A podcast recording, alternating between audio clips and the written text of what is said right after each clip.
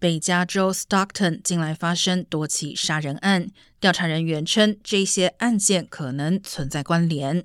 警方上周表示，七月八号至九月二十七号间，有五名年龄在二十一岁至五十四岁之间的男性，于夜间或凌晨独自行走时被枪杀。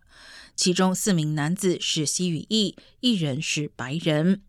警方周一称，四月份另外两起枪击事件应该也有关联，分别造成一名西语裔男子死亡和一名非裔女性受伤。在调查期间，警方要求居民保持警惕，避免前往偏僻和光线昏暗的地区。如果可能的话，避免独自出行。